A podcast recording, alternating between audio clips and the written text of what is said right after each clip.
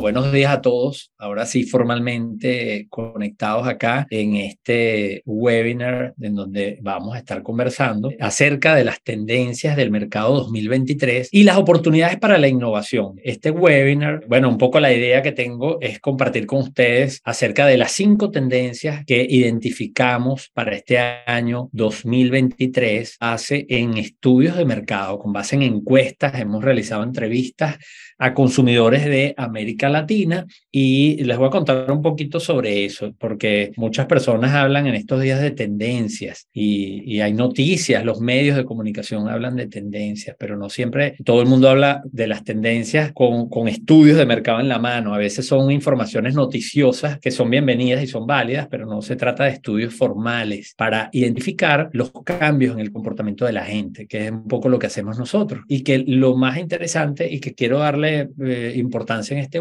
no solamente a las tendencias que quiero que las conozcan, sino una de las aplicaciones más importantes de estas tendencias o de tener acceso a esta información que es traducir esto en oportunidades para la innovación en, las empresas. Esta charla está preparada para este webinar, ya la he presentado en, en, algunos ámbitos como en el Comité de Mercadeo de el IESA, un comité creado recientemente, y también la presenté en, Innovación, en el evento en 2022, perdón, en, en el World Trade Center de Valencia. Sin embargo, en este webinar no voy a cubrir las oportunidades de negocio, que la presenté en Valencia, las presenté en Caracas, Caracas pero que les tengo una buena noticia y es que estamos trabajando en un evento para el próximo mes de abril que va a tratar sobre oportunidades de negocio y de inversión. Es un evento que va eh, enfocado a todas aquellas personas que quieren identificar oportunidades para hacer negocios, ya sea que tengan una empresa en marcha y quieren relanzarla, reenfocarla, reinventarla, o que sean emprendedores que quieran crear nuevos negocios. Pero también vamos a hablar de inversión, inversión en los mercados financieros, inversión en los mercados o en bienes raíces. Así que atentos porque les voy a estar avisando. Por eso hoy no voy a cubrir las oportunidades de negocio porque lo voy a profundizar en ese evento que va a ser en abril y que va a ser un evento gratuito, así que todos van a poder participar. Por ahora, hoy nos vamos a enfocar en analizar estas tendencias y cuáles son las oportunidades para la innovación, que es una de las aplicaciones importantes que tiene esta materia. Voy a, ir al grano ahora con este tema, no sin antes aprovechar de agradecerles eh, a nuestros amigos de Zoom, que ya leímos en el chat que están conectados en varias ciudades o desde varias ciudades de Venezuela. De verdad que un gusto seguir contando con su apoyo para realizar este webinar gratuito que lo van a poder ver luego en mi canal de YouTube y por supuesto, agradecerle, bueno, Data Análisis y Tendencias Digitales, que son los artífices de que tengamos la data. La data es la base de todo este análisis de las tendencias y eso es un trabajo que hacemos eh, eh, con el apoyo de, Data Análisis y Tendencias Digitales. Y por supuesto, también agradecer a Useful, es la, la compañía de consultoría con la cual podemos analizar toda esta información y por supuesto Panamá Coworking Center, desde donde realizamos muchas de estas actividades cuando estamos en Panamá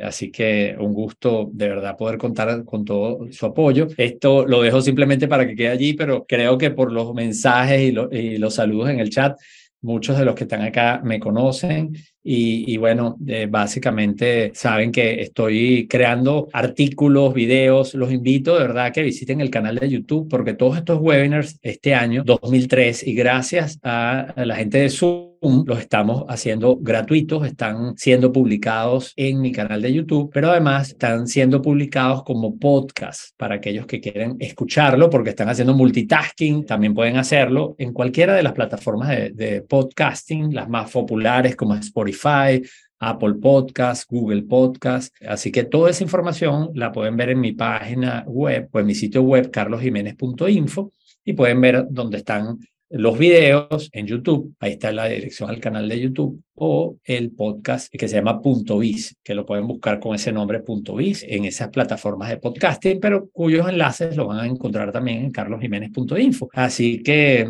ya habiendo hablado de esto, vámonos a hablar en, en materia. Yo les voy a explicar las tendencias, pero primero quiero recordar qué son las tendencias y para qué sirven, porque muchas veces, como yo dije, esto de las tendencias se ha convertido muchas veces en un contenido apetitoso para los medios y eso está bien porque la idea es que esta información información llegue a la mayoría. Yo de hecho leo muchísimo acerca de análisis de tendencias que publican medios muy reconocidos. Uno de mis favoritos es Forbes, la publicación de negocios, de la cual, por cierto, soy suscriptor, pero me encantan los artículos que ellos escriben sobre tendencias en general, tendencias de retail, tendencias de real estate eh, y sectores que me interesan muchísimo y que siempre estoy buscando contenido referencial. Eso, por cierto, a mí me enriquece mucho y me permite luego, junto con mi equipo, poder analizarlo en el contexto latinoamericano. Es decir, qué pasa con esas tendencias y esos análisis que están publicando analistas con base a estudios realizados por empresas muy reconocidas a nivel internacional,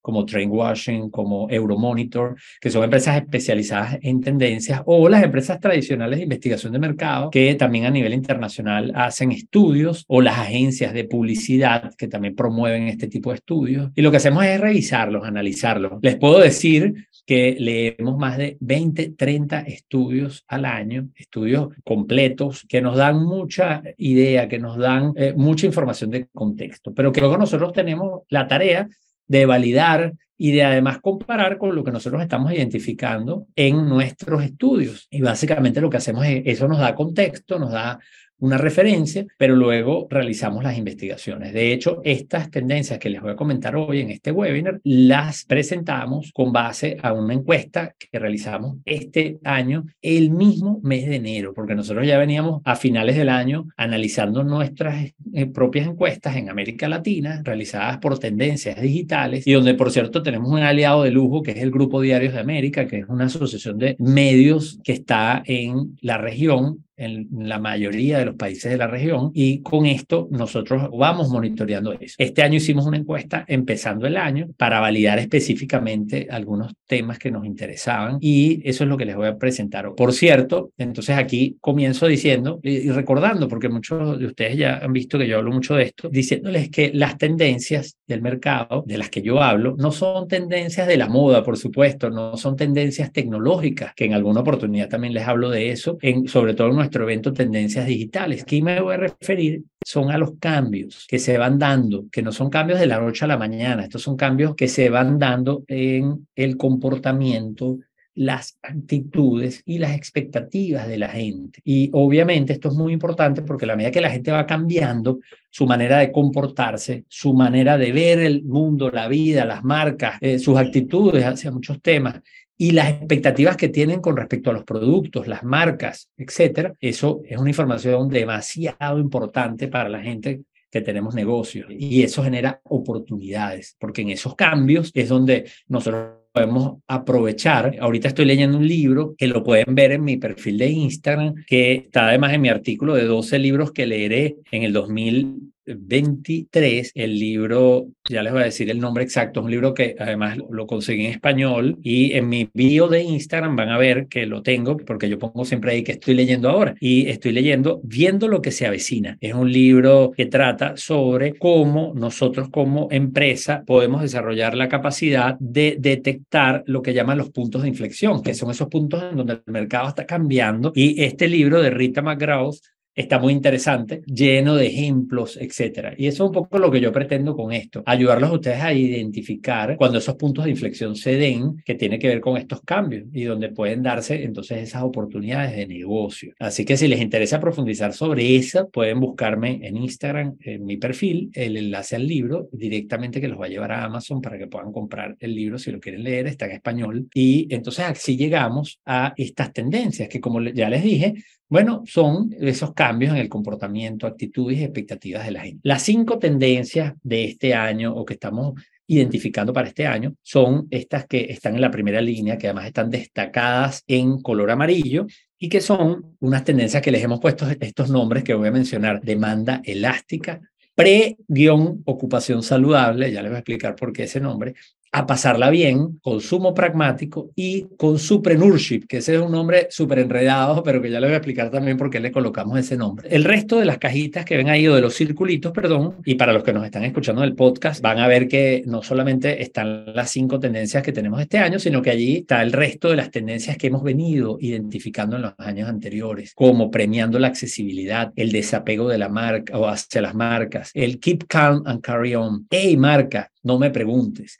Y el resto de las tendencias que están allí. Son tendencias que ya he analizado, que las pueden ver o las pueden escuchar tanto en mi canal de YouTube como en el podcast. Hemos profundizado sobre ellas. Hoy el protagonismo se lo van a llevar las tendencias de la primera línea, que son las que estamos presentando para este año. Pero ¿por qué dejo las demás? Las dejo adrede para recordar lo que explicaba en el concepto anterior, que es que las tendencias son cambios de largo plazo. No son cosas que pasaron un año y ya pasaron y ya no son relevantes. Así que es importante que tengan en cuenta eso. El año pasado hablamos de premiando la accesibilidad y esa es una tendencia tendencia que sigue vigente. De hecho, sigue tan vigente y que incluso la evolución se convierte en demanda elástica. Pero eh, muchas de estas tendencias hay que mantenerlas presentes y hay que analizar y cómo impactan a nuestro negocio. Entonces, vamos a hablar un poquito de estas que les estoy colocando aquí. Vamos a hablar de la primera de ellas, la demanda elástica, que creo que el nombre es muy explicativo, muy ilustrativo de lo que queremos representar allí. Y yo lo explico con una frase que tengo en, en mi conferencia que es específica sobre tendencias, en donde digo, entrecomillado,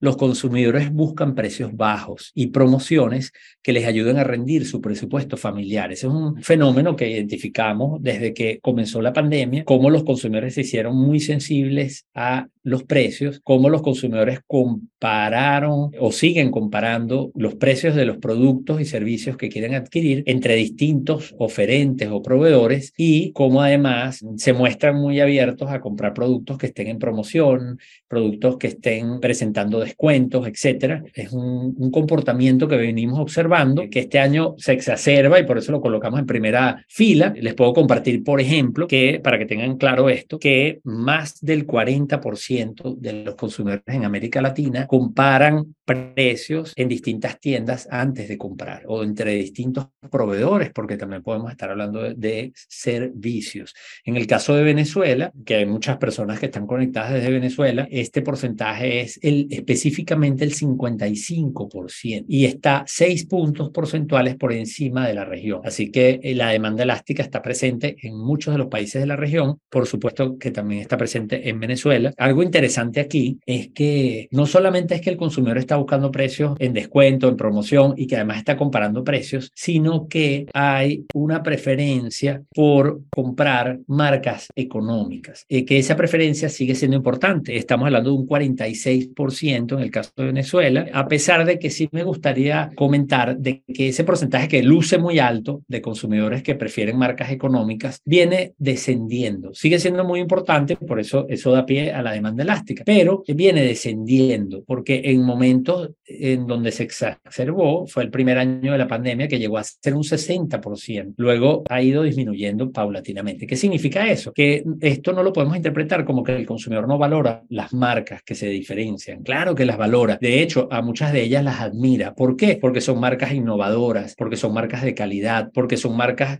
que resuelven problemas. Pero también es interesante comentar que las marcas económicas también han ido ganando un espacio y que hoy día incluso han llegado a ser admiradas, cosa que no veíamos antes de la pandemia. En la economía no era una razón para admirar una marca y sin embargo ahora sí eh, encontramos que en, ese ranking de marcas admiradas que nosotros medimos, las marcas económicas las vemos allí. Eh, segunda tendencia es, eh, bueno, y se dan muchas connotaciones, perdón, quería, cada una de las tendencias da pie o da, genera oportunidades de negocio, oportunidades, por ejemplo, de cosas que podemos hacer para vender, para mejorar nuestro negocio, pero incluso también hay oportunidades a lo interno, eh, mensajes a lo interno de cómo nosotros podemos adecuar nuestro negocio. Como les dije, no voy a profundizar en eso ahora, lo vamos a ir haciendo seguramente a lo largo de, del año en las conferencias, en algunos episodios del podcast, que también los publicamos en, en YouTube, en mi canal. Pero eh, ahora no quiero profundizar sobre eso, ahora quiero, luego de que explique brevemente las cinco tendencias, darles algunas ideas de esto es muy importante para que lo podamos traducir en innovación para el negocio, que es el foco de hoy. Entonces, la primera tendencia es demanda elástica, la segunda, pre-ocupación saludable. Y lo digo así con el guion porque aquellos que nos estén escuchando, quiero que entiendan muy bien que aquí el mensaje es que la gente sigue preocupada por la salud. Hemos identificado con las encuestas que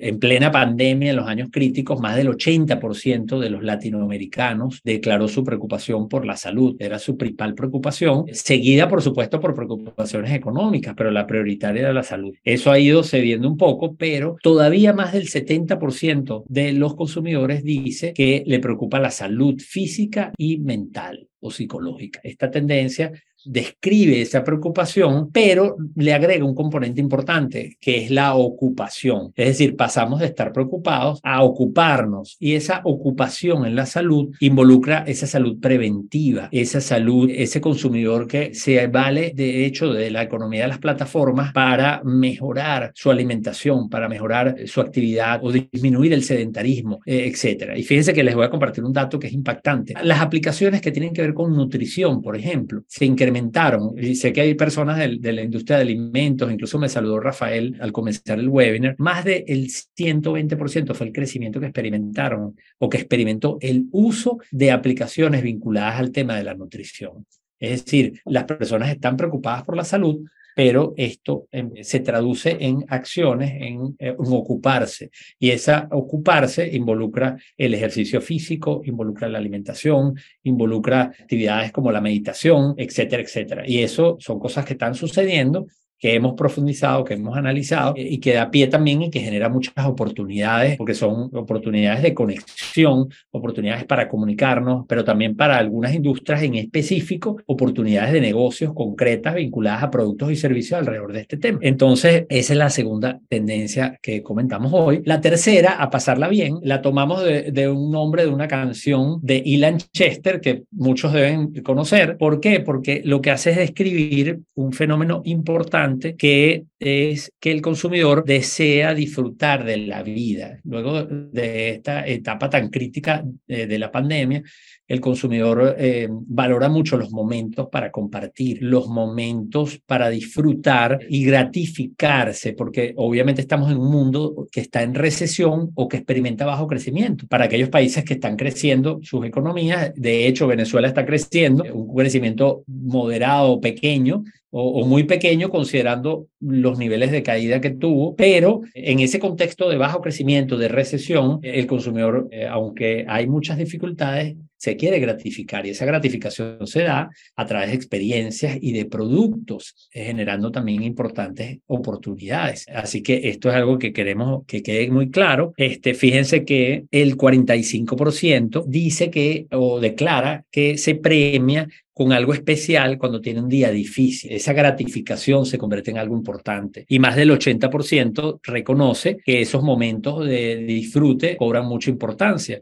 Que por cierto, mucho de este disfrute aunque hay una proporción de consumidores que lo hace solo, usando plataformas digitales, consumiendo contenidos, etcétera, la mayoría prefiere el entretenimiento o el disfrute en comunidad. Así que esto es interesante. La cuarta tendencia es el consumo pragmático. Me encanta esta porque esta es la evolución de una tendencia que veníamos identificando en búsqueda de la conveniencia, etcétera, el consumidor buscando plataformas, etcétera. Ese consumidor aprendió durante la pandemia a encontrar soluciones sencillas a sus problemas y desea simplificar la vida. Así que ahí también hay una oportunidad, no solamente de negocio, sino también una oportunidad para aquellas marcas que quieren facilitarle la vida o se quieren convertir en factor o en habilitadores de esa simplificación, de esa conveniencia que tanto está buscando el consumidor. Fíjese que allí entra la famosa omnicanalidad, por eso el icono que le colocamos allí tiene esa pantallita con un dedo porque el 45% de los consumidores en Venezuela combina canales digitales y tiendas físicas para realizar sus compras y ese porcentaje está por debajo del 52% en América Latina, porque Venezuela está un poquito atrás en comercio electrónico y en, en temas de omnicanalidad, pero sin embargo sigue siendo un porcentaje muy atractivo, muy importante de ese consumidor pragmático.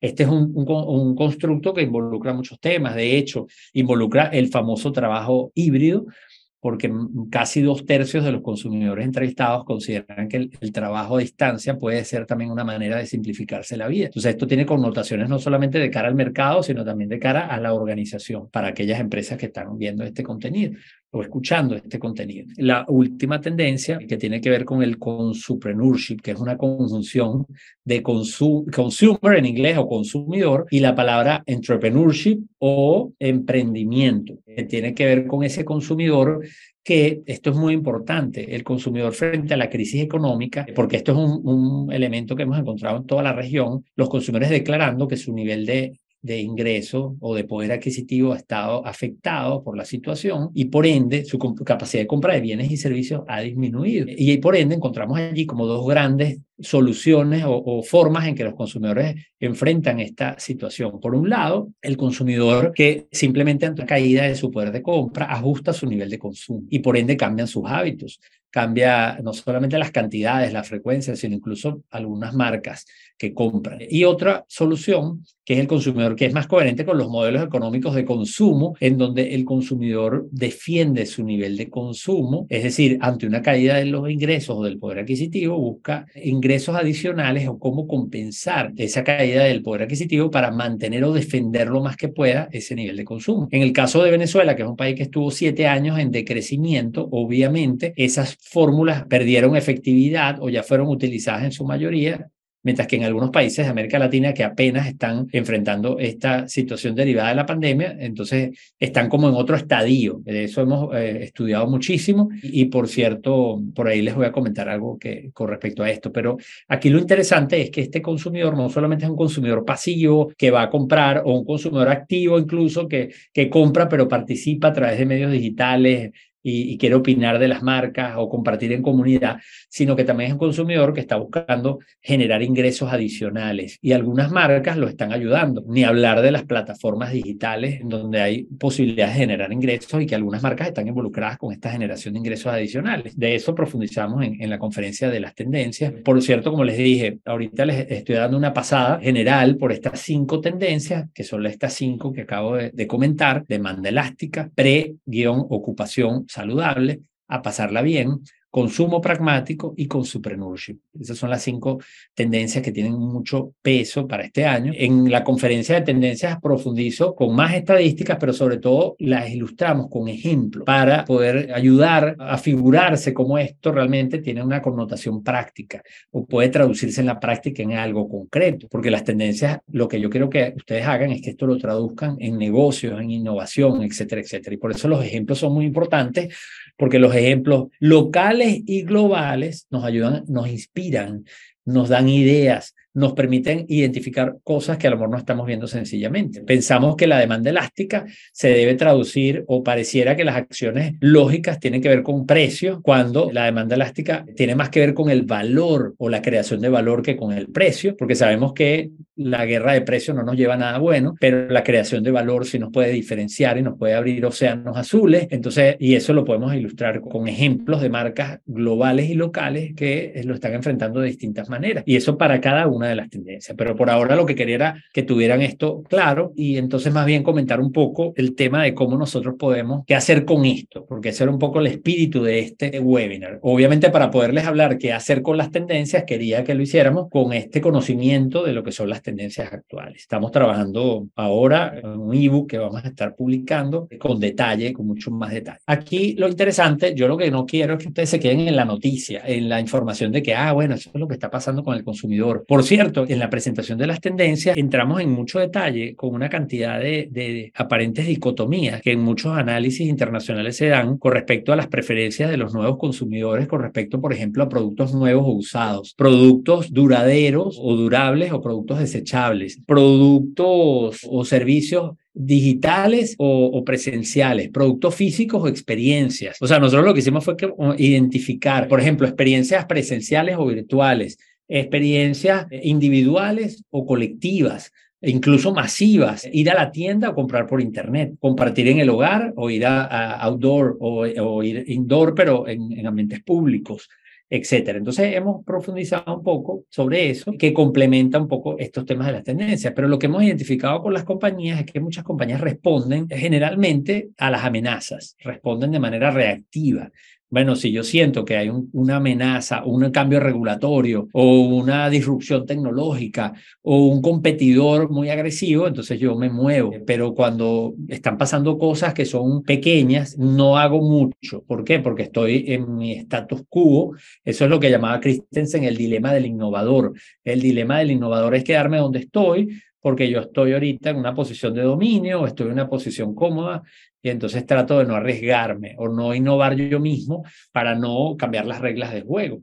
Y eso puede ser una mala idea en mediano y largo plazo. Entonces, aquí un poco lo que les quiero compartir con esto, o el mensaje que les quiero dejar, es que definitivamente las tendencias nos pueden ayudar a formular mejores estrategias de negocio. Eso hay que aprender a hacerlo y traducirlo, responder rápidamente a los cambios porque son cosas que yo voy entendiendo y también puedo ayudar a crear una mentalidad, un, un innovation mindset, es decir, crear una cultura de la innovación en la organización. Así que eso es una de las ideas, ¿no? Entonces ya sabemos qué son las tendencias, ya conocemos algunas de ellas. Entonces, bueno, si estamos diciendo que en este webinar íbamos a hablar de tendencias y las oportunidades para la innovación, entonces la pregunta que vendría ahora es, bueno, ¿cómo podemos innovar con base en las tendencias? Fíjense que las tendencias del mercado, yo se las estoy presentando a ustedes, pero el primer trabajo es eso, identificarlas. Y nosotros podemos identificar las tendencias de muchas formas.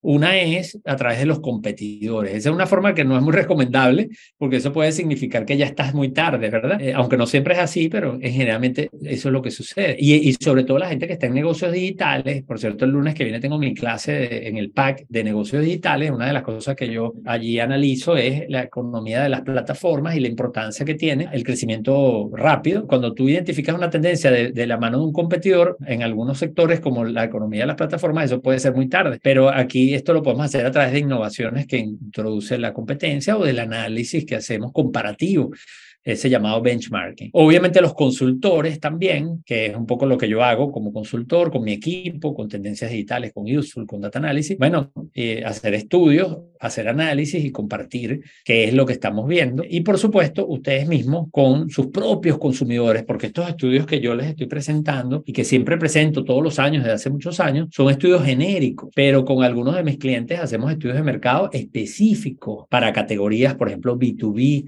para el sector eh, farmacéutico, para el sector de alimentos, etcétera, etcétera. Entonces ya podemos entrar más en muchas más especificidades y, por cierto, los estudios de mercado son una manera de hacerlo porque le estamos preguntando a los consumidores, pero no es la única, porque sabemos que hoy día también podemos utilizar la data de transacciones, la data que incluso analítica web, o sea, mucha información que tenemos que también nos puede permitir identificar eh, trends y puntos de inflexión. Eh, hay muchas maneras de, de identificar esto, pero lo interesante es que no nos quedemos en simplemente conocer las tendencias, sino que traduzcamos esto en acciones, en innovación. Y eso lo podemos hacer primero identificándolo, por supuesto, ese sería el paso uno. Oye, primero tenemos que identificar la tendencia y ya les comenté un poco cómo se puede hacer eso. Yo hoy se las presenté de manera somera, pero se las estoy compartiendo. Pero luego viene la comprensión de esas tendencias. No basta con entender o con saber que hay una tendencia que describe la sensibilidad precio de la demanda, que, que suele ser alta en muchas categorías, sino que también necesitamos comprender a profundidad estas tendencias. Y eso parte de poder analizar cada una de estas tendencias que yo les mencioné qué necesidades subyacentes tiene, es decir, qué hay en la base de eso, por qué el consumidor, hablamos de un consumidor pragmático, o por qué hablamos de un consumidor que quiere pasarla bien. Entonces hay que tratar de ir atrás, a la base. ¿Cuáles son las necesidades básicas que están allí? Las necesidades humanas, las necesidades, vamos a decir que están en esa base de la pirámide de Maslow. También es importante aprender a identificar cuáles son los generadores del cambio, porque dijimos que las tendencias lo que hacen es representar cambios en el comportamiento, las actitudes y las expectativas de los consumidores. Entonces, bueno, ¿qué genera ese cambio?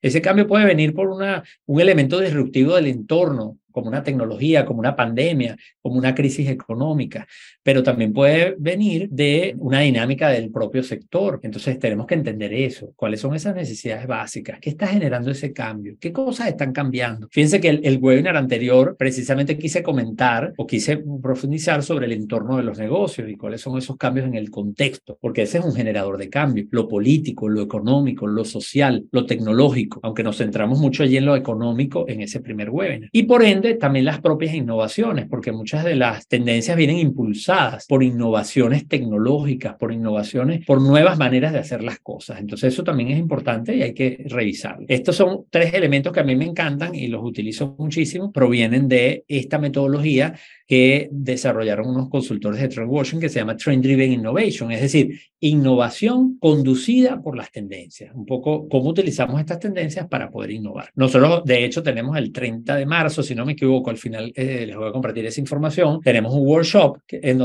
¿qué vamos a hacer en ese workshop? Bueno, vamos a profundizar en las tendencias, en describirlas con más detalle, no solamente las cinco de este año, sino todas las que consideramos que están vigentes en el mercado actual. Estamos hablando de un conjunto de unas 25 tendencias las vamos a revisar. A la gente que va al workshop les entregamos un material para que las lean antes porque son muchas y no nos da tiempo de revisar todo en el workshop. Pero, ¿qué es lo que vamos a hacer después? Bueno, vamos a hacer esto. Vamos a, a comprender qué, qué necesidades están detrás de cada una de esas tendencias, cuáles son los generadores del cambio, cuáles son las eh, innovaciones que están haciendo algunas compañías o lo que llamamos los casos inspiradores. Y con esto, entonces podernos orientar acerca de, bueno, cómo esto lo podemos traducir en innovación. Y por cierto, entonces me encanta esta, esta lámina que les coloco acá. Fíjense que lo primero es identifico las tendencias, las comprendo, como que las desarmo para ver cómo están configuradas en cuanto a las necesidades, en cuanto al driver de cambio. Pero luego lo más importante es que voy a hacer algo con eso, que es la innovación, que es el objetivo de lo que estamos hablando hoy. Pero que esa innovación tengamos mucho cuidado de no limitarla, no encasillarla, no encajonarla en productos porque yo puedo, este análisis que nosotros lo, instrumentalizamos en el workshop y, bueno, en las compañías cuando lo hacemos en company, puede involucrar no solamente productos y servicios, que claro que lo involucra. El ejemplo clásico del libro de, los, de la estrategia del Océano Azul es el Circo du Soleil o el Circo del Sol, que fue una innovación muy enfocada en productos, servicios, en la oferta como tal. Es un ejemplo clásico, pero no necesariamente tenemos que limitarnos a eso. Yo puedo, por ejemplo, innovar en el marketing. Por eso muchas de las compañías que se conectan con nosotros sacan muchas ideas de estas tendencias para, son insights comunicacionales, oportunidades de crear comunicaciones que conecten con ese grupo de consumidores que están empezando a cambiar su comportamiento. Y allí un ejemplo que coloco es el de Bimbo, que hizo una campaña fabulosa con las madres en el ámbito del Mundial de Fútbol este, y, que definitivamente lo que hizo fue, bueno, una tendencia la conviertes en una oportunidad de conexión, más enfocado en marketing. Ahí no se trataba de innovar en el producto, se trataba de ser innovador en la manera como te ibas a conectar con una audiencia, con tu mercado meta. Y luego, por supuesto, temas más duros de negocio, como por ejemplo puede ser incluso la visión de una compañía, este, como Amazon, por ejemplo, migra su negocio o, o amplía su negocio no solamente de la venta o del comercio electrónico tradicional, sino empieza a, explorar eh, en nuevas eh, unidades de negocio. Un ejemplo que yo uso clásico en, en, esa, en esas clases de negocios digitales y cómo ellos pasan de ser una empresa que ve productos en un e-commerce a convertirse en uno de los proveedores más importantes de, de, tecnología, de cloud y también de fulfillment y todo lo que tiene que ver con logística. Eh, y por supuesto, en modelos de negocios también podemos innovar. El ejemplo de Nespresso es maravilloso, como una empresa que vende café, bueno, crea otra forma de monetizar eh, ese, ese café, otra forma de vender ese café. Entonces, esta es muy importante, la acción, que la acción no, no la limitemos, no es que esté mal, pero no la limitemos a el tema productos, innovación de productos. Y bueno, voy a cerrar con algunas ideas eh, muy rápidamente que tienen que ver con, bueno, cómo nos preparamos para esto. Entonces, bueno, lo primero es resolver el dilema del innovador, este famoso libro de Christensen que lo que hizo fue eh, identificar cómo compañías que estaban haciendo la tarea no tenían buenos resultados, porque la tarea que estaban haciendo era la tarea de sí hacer estudios de mercado, de hacer las cosas que había que hacer a nivel operativo, pero no necesariamente estaban siendo atreviéndose a innovar, a cambiar las reglas del juego y otros incumbentes nuevos sí lo estaban haciendo. ¿Cuál es el dilema del innovador? Que cuando tú entras con una disrupción, cuando llegas con una innovación, no siempre es rentable en el corto plazo. Entonces los emprendedores son más agresivos y sí se atreven a hacerlo, pero la empresa dominante obviamente no lo hace porque es difícil, es un dilema de sustituir un producto o servicio que tiene una rentabilidad, que tiene un, un alcance en el mercado, por algo que es una promesa, que no necesariamente es rentable al principio, que puede tener incluso problemas de desempeño porque es un producto mínimo viable. Entonces todas esas cosas frenan a la empresa dominante hasta que ya cuando un, un emprendedor lo, lo asume, ya es demasiado tarde. Entonces ese dilema hay que responder. Hay empresas muy grandes que lo han resuelto, como Walmart, que lo hizo invirtiendo en un capitalista de riesgo, convirtiéndose en un capitalista de riesgo con una unidad para poder estar viendo qué cosas están pasando. Otra cosa importante que quiero que se lleven es que la innovación no es una eureka, no es eh, ah, una invención, no es crear una idea genial. De hecho, yo estuve en el evento Innovación el año pasado y todos los que estuvieron allí dando conferencias que eran empresas estaban en el mercado, la mayoría no eran ideas originales, no eran únicas, no fueron los primeros siquiera, con excepción quizás de, de uno de ellos, pero la mayoría no lo eran. Ahora, eso no les quita mérito. Ellos lo ejecutaron, lo hicieron bien. Entonces hay que tener cuidado. Fueron innovadores, se atrevieron. Hay que tener cuidado con confundir innovación con invención. Es importante desarrollar el mindset del ensayo y error, tolerar los errores, el fracaso, porque si no, va a ser muy difícil. Entender que esto es un trabajo de equipo, un deporte en equipo. Esto es como el béisbol, ahorita que está el Clásico Mundial de Béisbol, no es un trabajo individual, es un trabajo de equipo. Aquí tiene que estar producción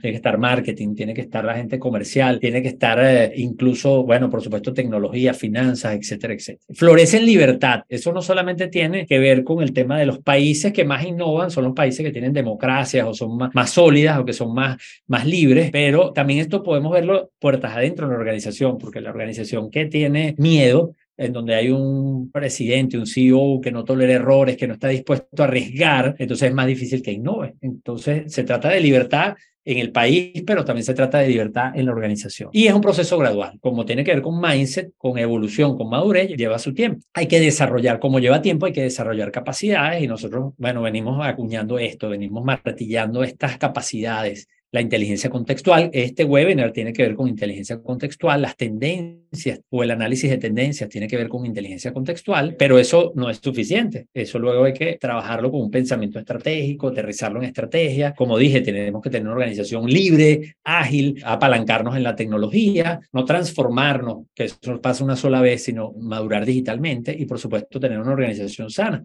Entonces esto también lo pueden leer en mi sitio web. Hay mucho contenido de esto. De hecho, tenemos un programa para ayudar las organizaciones a desarrollar estas capacidades, empezando por la primera, que es del tema que estamos hablando hoy. Y, y, me gusta cerrar esta, esta charla con esta frase que la dejo en inglés porque creo que suena quizás menos, menos fuerte, pero dice, innovation happen when ideas have sex. Es decir, que la innovación sucede, la innovación se da cuando las ideas se intercambian, ¿verdad? Cuando las ideas fluyen. Y, y por eso es tan importante empezar todo este proceso con el mindset, con crear una organización o con trabajar en una organización que desarrolle un mindset que esté dispuesto a ese intercambio, a ese pensar en voz alta, que a mí me encanta usar esa frase cuando estoy con mi equipo, porque siempre me gusta decir cosas locas sin temor a que, oye, me vayan a, a, enjuiciar o me vayan a castigar. Y quiero también que mi equipo se arriesgue. No me gusta la gente que busca los caminos seguros, sino que me gusta que la gente tire ideas al aire, porque de esas ideas pueden salir cosas valiosas y esa es un poco la cultura que queremos fomentar. Este es un workshop que nosotros empezamos a hacer que solamente lo hacíamos en company. Compañías que nos llamaban y nos decían, oye, quiero que me ayudes a, utilizar los estudios de mercado y los, los análisis de tendencias que, que ustedes hacen para identificar oportunidades, para innovar. Y bueno, empezamos a hacerlo así en algunas compañías cosas muy, muy internas, pero por supuesto, luego eh, tenemos ya, creo que este es el tercer año que lo estamos haciendo abierto y nos ha encantado porque además nos parece que es muy enriquecedor tener un grupo de 20, 30 personas. Este lo hacemos online porque puedes estar en cualquier parte y además hemos, nos, nos gusta mucho usar estas plataformas colaborativas para poder. Entonces, bueno, el que quiera leer un poco más sobre de qué trata el taller y, y cómo, cómo registrarse, este es un taller de mediodía en donde van a recibir materiales antes del taller, contenido, parte de estos estudios, y ebooks, papers, etcétera.